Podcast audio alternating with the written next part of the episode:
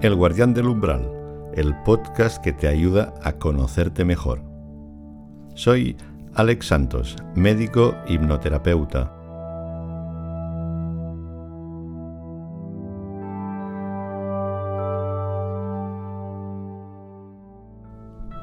Bienvenida, bienvenido al Guardián del Umbral. En este episodio te voy a hablar de hipnosis, pero de hipnosis para despertar al menos para que tengas una idea clara de lo que es el fenómeno de hipnosis. Como tal existe, es real. Se producen cambios reales, objetivables, en nuestro cerebro y sistema nervioso. La experiencia de hipnosis está producida por una reacción natural del sistema nervioso. Cuando fijamos la atención, cuando concentramos la atención en un punto, nuestra atención, nuestra conciencia queda absorbida y eso produce un cambio en el cerebro, un cambio objetivable. Pero ese es el mismo fenómeno que te ocurre cuando estás mirando una película o un vídeo o escuchando algo. Esto hace que te desconectes del resto. Entonces este fenómeno natural de la biología fue aprovechado hace más de, bueno, desde toda la vida, toda la historia, por el ser humano para cambiar el estado de conciencia, para modificar el estado normal y acceder a estados de trance, estados ampliados de conciencia. El nombre de hipnosis surge a mitad del siglo XIX. Unos médicos británicos que experimentaban con el trance y veían que la persona les parecía que estaba como dormida, le llamaron neurohipnosis. Luego quedó el nombre de hipnosis. Aunque más tarde se dieron cuenta que no estaba dormida, pero el nombre ya se quedó. De hecho, esa técnica antes se llamaba mesmerismo, que viene de Franz Mesmer, un médico alemán del siglo XVIII, que trabajaba con el magnetismo animal. Pero las técnicas en realidad son mucho más antiguas. Hay datos que indican que ya se practicaban en el antiguo Egipto, en la antigüedad también en la India o en China. De hecho, la práctica occidental de esos médicos británicos del siglo XIX, uno de ellos lo descubrió, lo aprendió a través de un gurú en la India y estuvo practicando con heridos de guerra. Y comprobó que se curaban más, no tenían tanto dolor y a partir de aquí nació el interés clínico por la hipnosis. La hipnosis tiene una larga historia también en el mundo del espectáculo, que más bien ha desacreditado y ha generado una cierta desconfianza, sin ninguna base, por supuesto. No es necesario hacer hipnosis para manipular a la gente. Eso ya lo hacen los medios de comunicación. Entonces la hipnosis más bien te despierta la conciencia, porque lo que ocurre realmente es que te relaja el cuerpo, te calma la mente que piensa y tu conciencia se expande y entonces es como que te das más cuenta de las cosas. En estado de trance es difícil que te engañen, porque te das cuenta. Así pues, esa desconfianza que suelen tener algunas personas no tiene una base, no tiene una base real, son solo suposiciones, mitos urbanos. Bien, el fenómeno en sí es curioso porque realmente produce esos cambios que son objetivables, con electroencefalógrafo o técnicas de radioneuroimagen. Ahí se comprueban los cambios en el cerebro, aunque no son cambios específicos de la hipnosis. También hay un cambio en el sistema nervioso, un predominio del parasimpático, que es lo que se activa cuando estamos a punto de dormir, es lo que nos relaja. Bien, entonces, en todo caso, lo que es hipnosis aplicada a la terapia, ahí se crea como un contexto, una relación entre el hipnotizador, hipnoterapeuta, y la persona o personas que van a recibir esa hipnosis. Esa relación, ese vínculo es importante porque se trata de transmitir confianza. Porque precisamente uno de los miedos comunes es a perder el control. Y eso es por falta de confianza. Porque de hecho no pierdes el control, no pierdes la conciencia. Dejas de pensar de la forma normal y entras en otro estado de conciencia, un intermedio parecido al sueño, pero más conciencia de tu mundo interior, de tus emociones, de tus pensamientos, sensaciones, intuiciones. Y es por eso que tiene su utilidad en terapia y también en coaching. Es como que te ayuda a programarte mejor. Porque, en cierto modo, en cierto modo ya estamos hipnotizados desde que nacemos. El mundo nos hipnotiza. Los padres, profesores, amigos, la tele, YouTube, nos sugestionan, nos dicen cosas que nos las creemos y eso es un efecto hipnótico. Entonces, cuando entras en un trance hipnótico empiezas a darte cuenta de esas cosas. Por eso insisto en que la hipnosis paradójicamente sirve para despertar.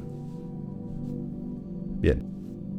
Por otro lado, hay otras experiencias que son muy parecidas a la hipnosis meditación o mindfulness, el estado es parecido, lo que cambia es la técnica, la manera de acceder a ese estado. La técnica hipnótica, ya lo he dicho antes, es concentrar la atención en un punto. Y a partir de ahí se produce un cambio, se relaja el sistema nervioso, se calma la mente y lo que hace el hipnotizador es retroalimentar, es decir, hacer que la mente se calme para que el cuerpo se relaje y cuando el cuerpo se relaja la mente aún se calma más. Y eso va facilitando ese proceso de relajación continua hasta liberarte de la tensión del día. Porque el estado normal de conciencia, el que estamos cada día, evidentemente va a estar influido eh, por el clima que hace, la manera en que hemos dormido, el estado de ánimo, las circunstancias y casi siempre hay un diálogo interno constante y una especie de bucles entre pensamientos y emociones. Entonces, no es un estado que sea de mucha calidad precisamente de, conciencia, excepto cuando estás concentrada, concentrado haciendo algo, el trabajo o una afición o, o practicando un deporte. Porque de hecho, de hecho antes también el trance surge a veces de forma espontánea, en un movimiento continuo, o yendo pues por la autopista o en bicicleta incluso, se puede entrar en una especie de trance en que tu mente se para. Seguramente lo habrás experimentado, porque es natural. También existen otros tipos de trance, por ejemplo, el que es inducido por la música, sobre todo la música de percusión hace que poco a poco tu mente empiece a calmarse. Otra forma clásica es a través de la danza. Y eso ya va a depender un poco del carácter de la persona. Como carácter me refiero a los tipos psicológicos de Jung. Hay personas más mentales, con tendencia a pensar. A esas quizá les cuesta más entrar en trance. Entran, pero a veces tienen la impresión de que no han estado hipnotizados porque hay una cierta desconexión de la conciencia corporal. Hay otras personas más sensitivas, que les puede ser más fácil, o también personas más emocionales, o incluso también las intuitivas. Según el carácter que tengas, te puede ir mejor una técnica u otra. Porque, de hecho, para acceder a un estado hipnótico hay varias técnicas, fijando la vista en un punto, con una sensación física, o sencillamente hablando. Cualquiera de ellas puede producir el estado de trance. Bien, y aquí ahora se plantea otra cuestión importante. ¿Es posible hacer hipnosis a través de un podcast? Pues claro que sí. Se puede hacer hipnosis de cualquier manera. Es decir, no es necesario hacerlo presencial. Eso es pues como la música. Antiguamente uno tenía que ir a oír música en directo. Hace muchos años que la oímos en discos, en compact, a través de Spotify. Entonces, lo mismo que el trance, no es necesario que haya una presencia física. Si la hay es una experiencia diferente, mejor si quieres, pero el efecto sigue siendo el mismo. Es decir, el efecto que hace en este caso la hipnosis a través de las palabras, el tono de voz, el todo lo que es lenguaje no verbal, está influyendo en la conciencia y sobre todo en el inconsciente de la persona que escucha. Y aquí lo único que se requiere es la actitud de la persona que quiere entrar en trance. Una actitud de apertura y curiosidad. Y tener ganas de experimentarlo.